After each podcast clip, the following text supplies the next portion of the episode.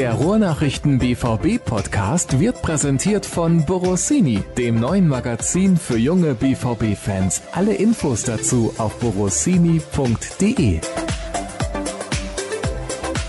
Ja, Menschenskinder, Klavi, was sagst du zum Spiel gestern? War ein ganz ordentlicher Kick, ne? Ja, wenn ich jetzt ein neutraler Fußballfan wäre, dann würde ich sagen, Hammer.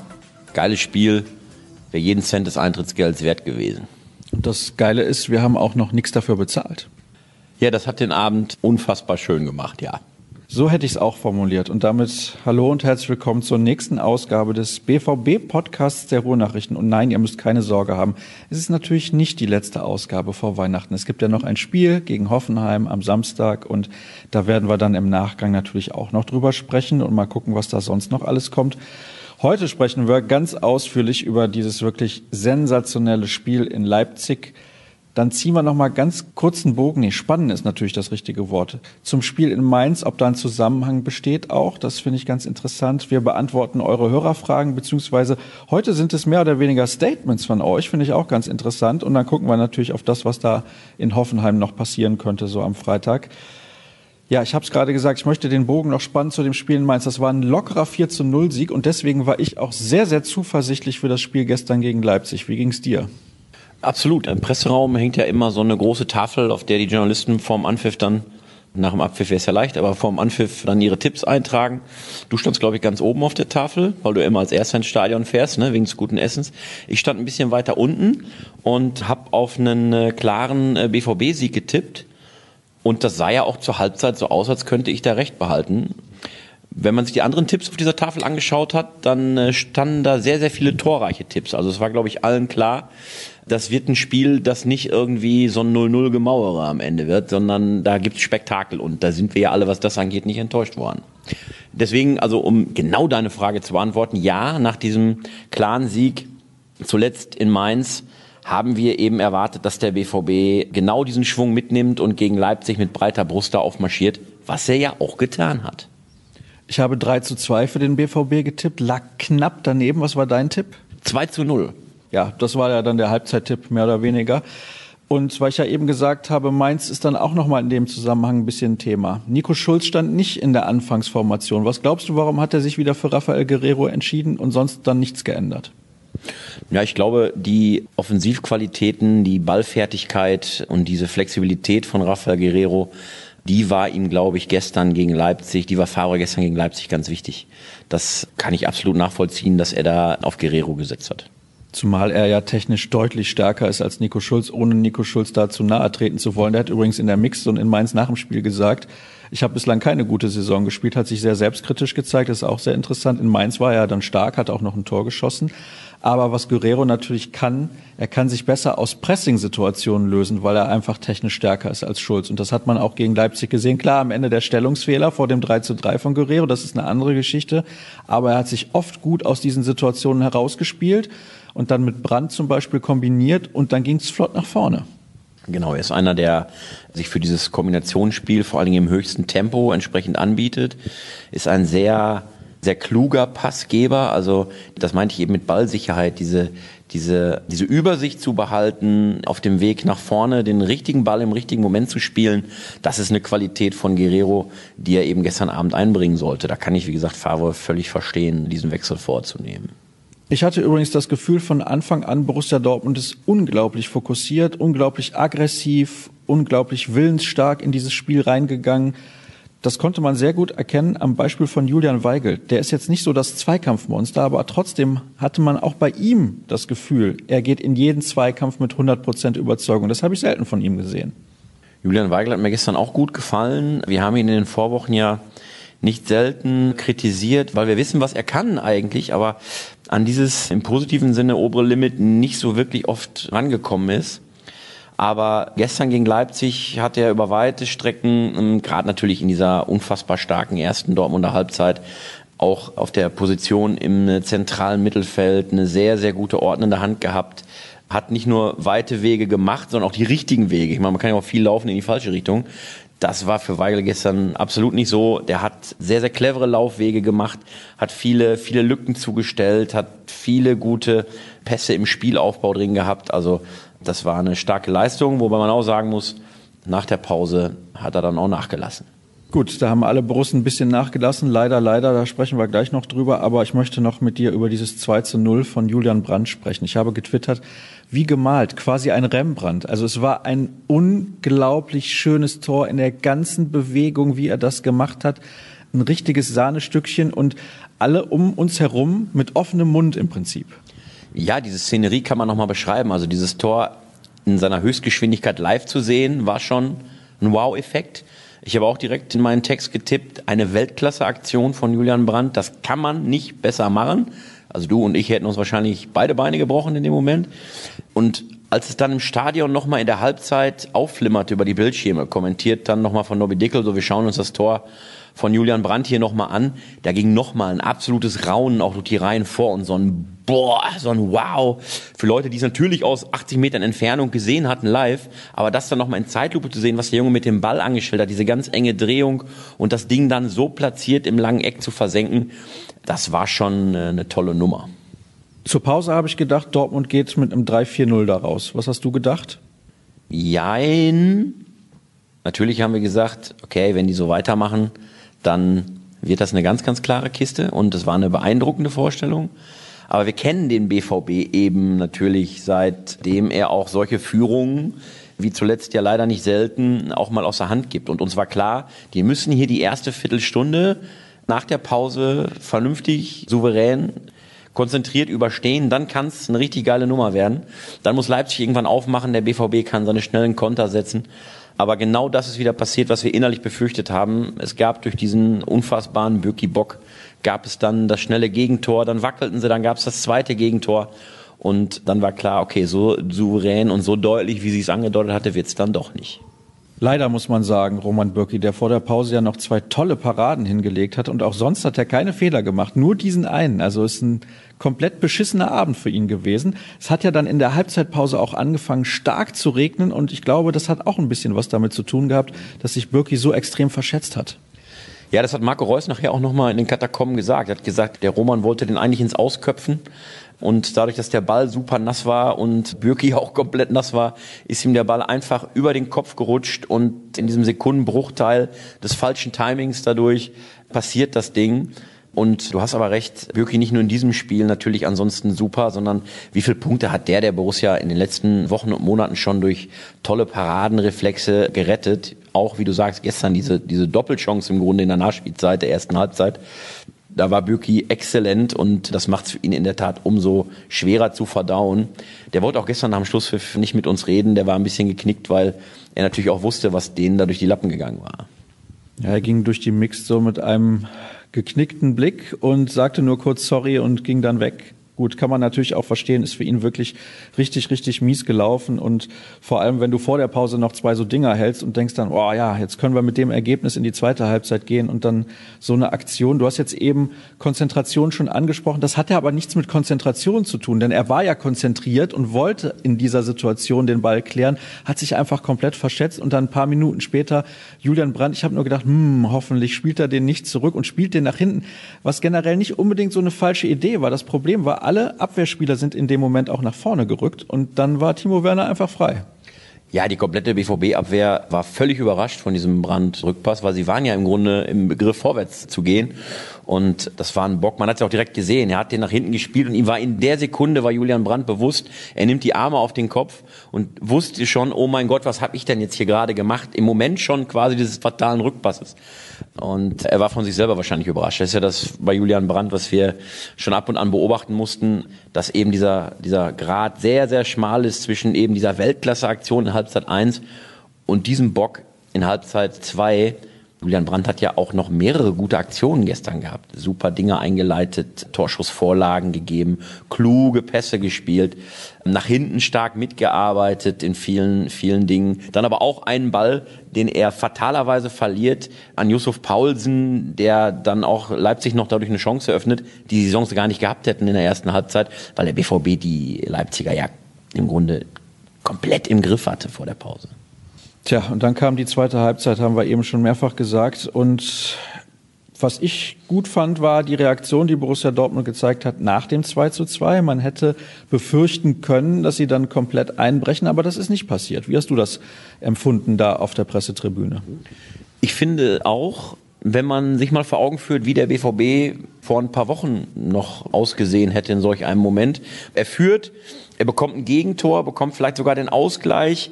Dann hätte der BVB vor ein paar Wochen noch unfassbar gewackelt. Hätte sich womöglich sogar noch hinten eingeigelt und hätte irgendwie versucht, dieses, dieses Ding über die Zeit zu bringen und es wäre am Ende vielleicht schief gegangen. Das mussten wir ja ein paar Mal erleben. Der BVB gestern Abend gegen Leipzig war aber ein ganz anderer. Trotz des Gegentores, trotz des Ausgleichs hat der BVB gut reagiert, hat trotzdem an sich geglaubt, hat wieder nach vorne gespielt, ist konzentriert und ist mutig und ist in den Zweikämpfen aggressiv geblieben. Und das ist absolut eine Weiterentwicklung im Vergleich zum BVB noch vor ein paar Wochen. Wenn Sie jetzt noch Konter ausspielen könnten. Wenn Sie die jetzt noch vernünftig zu Ende spielen könnten, dann könnte ich, glaube ich, sogar fünf Euro darauf setzen, dass Sie zur Meisterschale greifen können.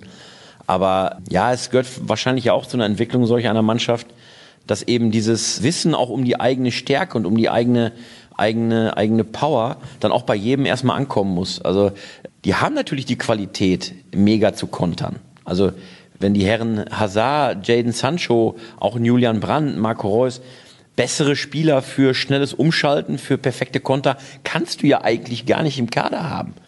Aber es muss eben auch gemeinsam funktionieren und es muss im richtigen Moment eine richtige Entscheidung getroffen werden und da fehlt es am finalen Pass zu häufig. Manchmal, das ist jetzt vielleicht eine sehr, sehr harte Kritik. Habe ich das Gefühl, Marco Reus steht seinen jüngeren Mitspielern ein bisschen im Weg? Na, Im Weg glaube ich nicht. Nur was auffällt, dass er im Moment nicht die zentrale Figur, der Leitwolf auf konstant hohem Niveau ist, so wie wir ihn von, von, von früher, hätte ich fast gesagt, so lange ist er noch gar nicht her, kennen. Aber ihm geht in dieser Saison die Konstanz ab. Also in der Vorwoche, oder wann war das, vor zwei Wochen gegen Düsseldorf, da liefert er eine überragende Partie ab, schießt zwei Tore, ist die zentrale Figur, ist der Anführer. Gestern gegen Leipzig läuft das Spiel so halb an ihm vorbei. Er gibt zwar eine, eine Vorlage zum Tor, aber ansonsten findet Marco Reus gegen Leipzig nicht wirklich auffällig statt. Und da ist es umso besser, dass der BVB sich eben nicht so allein abhängig macht von seinem Kapitän, weil dann eben auch andere noch in die Bresche springen können, die torgefährlich sind, die Power nach vorne zeigen, wie zum Beispiel gestern Ashraf Hakimi, der mir unfassbar gut gefallen hat. Der, was hat die Statistik nachher gesagt, der 800 Meter im Vollsprint gestern Abend, wenn man es mal zusammenrechnet, gelaufen ist. Maximalspeed 36 kmh. Ich meine, fährst du mit dem Fahrrad nicht. Also ich habe ein sehr gutes Fahrrad, das kann ich dir sagen. Und ich habe natürlich Oberschenkel von absolutem Weltklasse-Format, so wie früher Roberto Carlos. Ich weiß, das kennst du nicht, ja, aber ja, ist jetzt ein bisschen versteckt, ist schwer zu sehen unter dieser weiten Hose. Aber ich muss so weite Hosen tragen, weil sonst platzen die. Das ist natürlich dann ein bisschen schwierig bei so viel Muskulatur. Aber Spaß beiseite. Also das sind natürlich schon Werte, die sind absolut herausragend. Und ich finde aber tatsächlich, dass Hakimi hinterher in der offensiveren Rolle in den letzten 20 Minuten ein bisschen untergetaucht ist. Also es war schon anders als auf der rechten Seite. Piszek ist ja dann hinterher für Jaden Sancho ins Spiel gekommen. War anders. War anders. Jetzt ist die Frage, wie viel wie viel Power hatte auch Ashraf Hakimi noch? Der ist ja so, so extremes Tempo gegangen und er war ja der Antreiber. Der war ja an vielen gefährlichen Aktionen beteiligt, hat mit nach hinten gewirkt und das auch im hohen Tempo. Der hat richtig Meter gemacht und hat sich richtig aufgerieben und dass dem in der Schlussphase auch vielleicht so ein bisschen der Dampf ausgeht, auch nach vielen Spielen zuletzt, das muss man glaube ich auch nachvollziehen können. Wir kommen zu den Hörerfragen, weil einige davon natürlich noch mit dem Spiel gegen Leipzig zu tun haben, quasi ein fließender Übergang. Die erste kommt von Pierre. Ich finde auch, der BVB hat eine starke erste Halbzeit gespielt. Das 3-5-2 war offensiv wie defensiv stark. Und an einem anderen Tag hätte der BVB gewonnen. Hakimi scheint auch perfekt in das System zu passen. Wird es damit die letzte Saison von Piszczek? Naja, Hakimi wird den Verein ja am Saisonende verlassen, das ist das Problem. Also, wobei das letzte Wort ist da vielleicht noch gar nicht gesprochen. Ja, bestimmt nicht. Ich kann mir vorstellen, dass der BVB für Ashraf Hakimi zumindest ein Kaufangebot abgeben wird an Real Madrid. Wenn die BVB-Verantwortlichen sofort das Signal von Real kriegen, ja, das könnt ihr euch sparen, wir geben den nicht ab, egal für welchen Preis der Welt. Aber ich glaube, der BVB wird um ihn kämpfen. Ausgang ungewiss, weil bei dem, was er jetzt hier in Dortmund zeigt, weiß Real Madrid auch, so einen Spieler dann wieder zu kriegen. Real hat auch seine Probleme und muss seinen Umbruch durchziehen. dann nehmen wir doch Ashraf Hakimi zurück, der glaube ich auch sehr gerne bei Real auch mal zeigen würde, was er kann. Trotzdem wird Dortmund um ihn kämpfen. Das letzte Wort, wie gesagt, noch nicht gesprochen. Aber der wird dann im Normalfalle, gehen wir mal von dem realistischsten Szenario aus, wird Ashraf Hakimi nicht mehr da sein im nächsten Sommer. Und da musst du eben gucken, was machst du auf der Seite. Wen hast du? Du hast Matteo Morey, der bis jetzt noch keine wirkliche Chance bekommen hat. Traut man ihm das zu im nächsten Jahr oder braucht man eben einen Lukas Piszek dann da auch noch als Backup?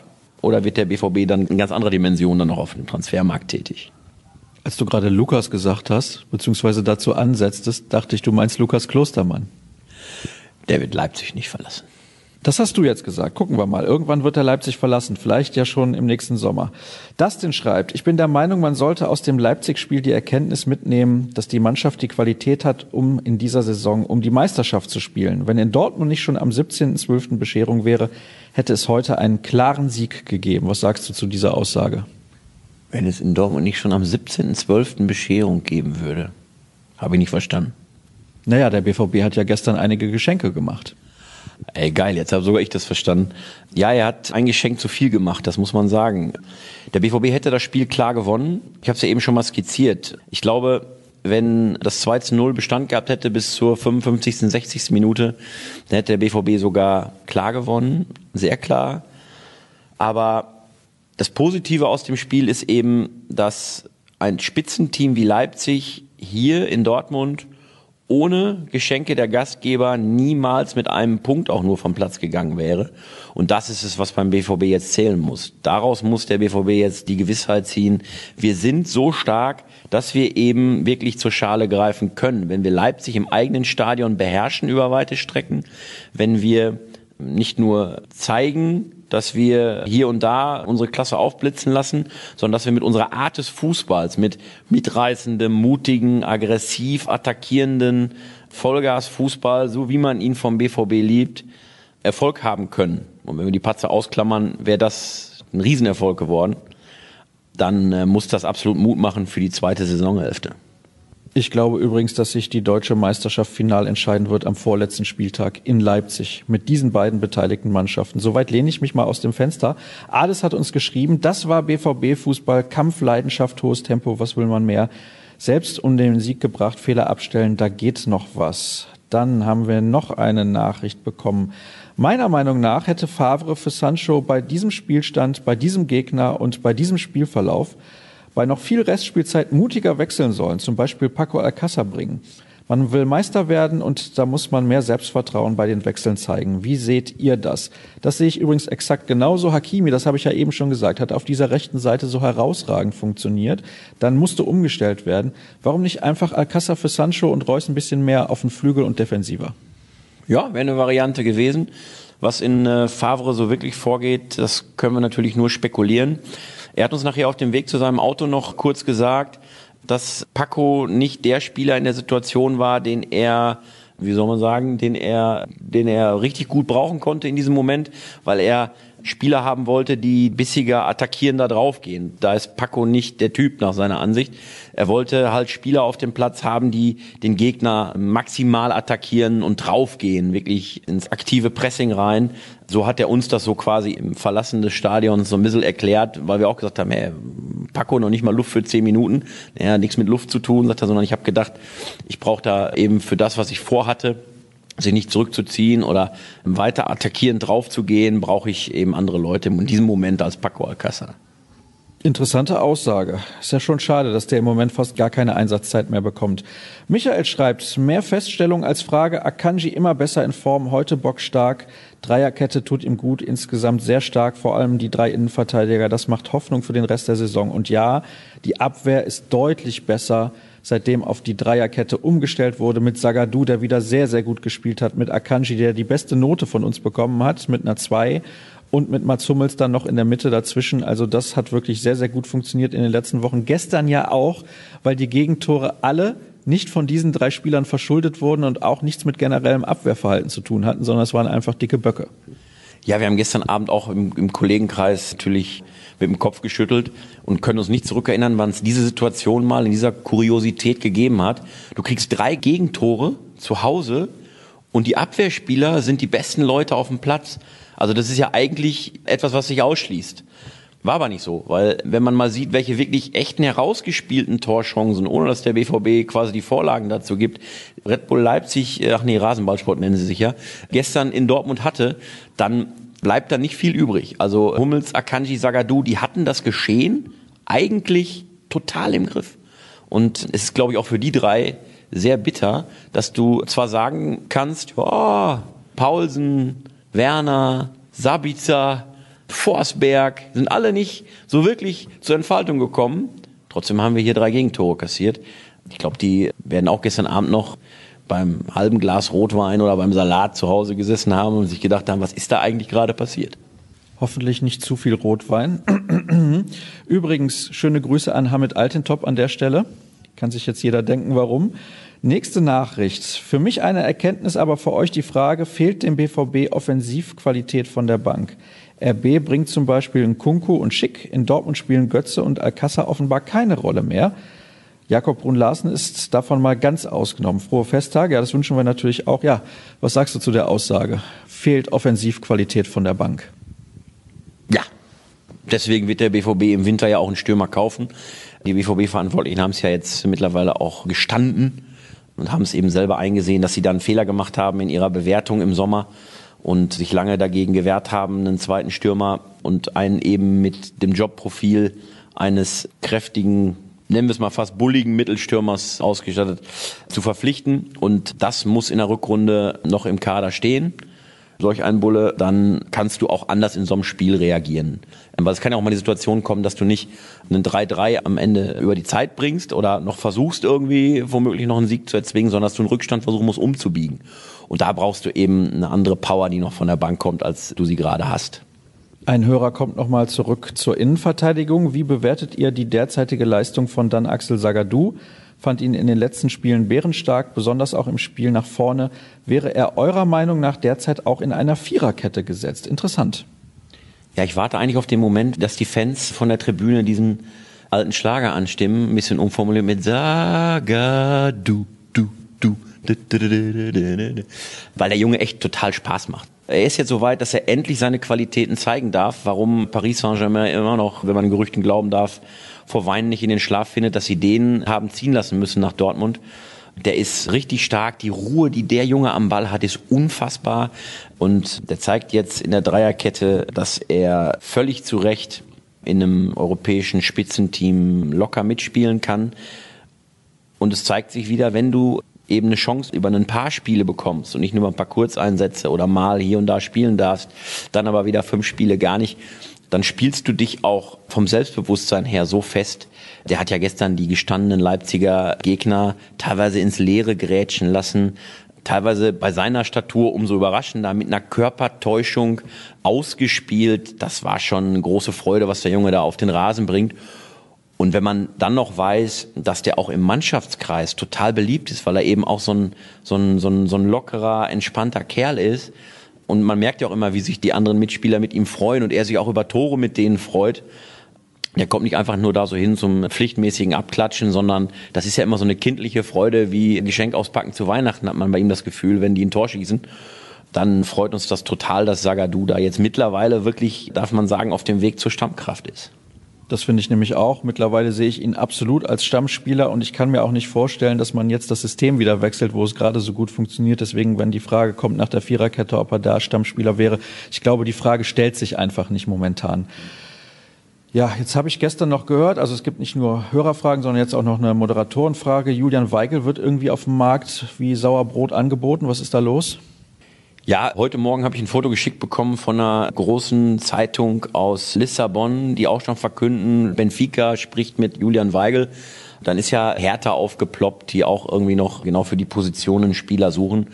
Wir durchleuchten die Personalie Weigel auch gerade, können uns aber nicht vorstellen, dass Julian Weigel zu Hertha geht, weil das für ihn, glaube ich, ein ganz großer sportlicher Rückschritt wäre.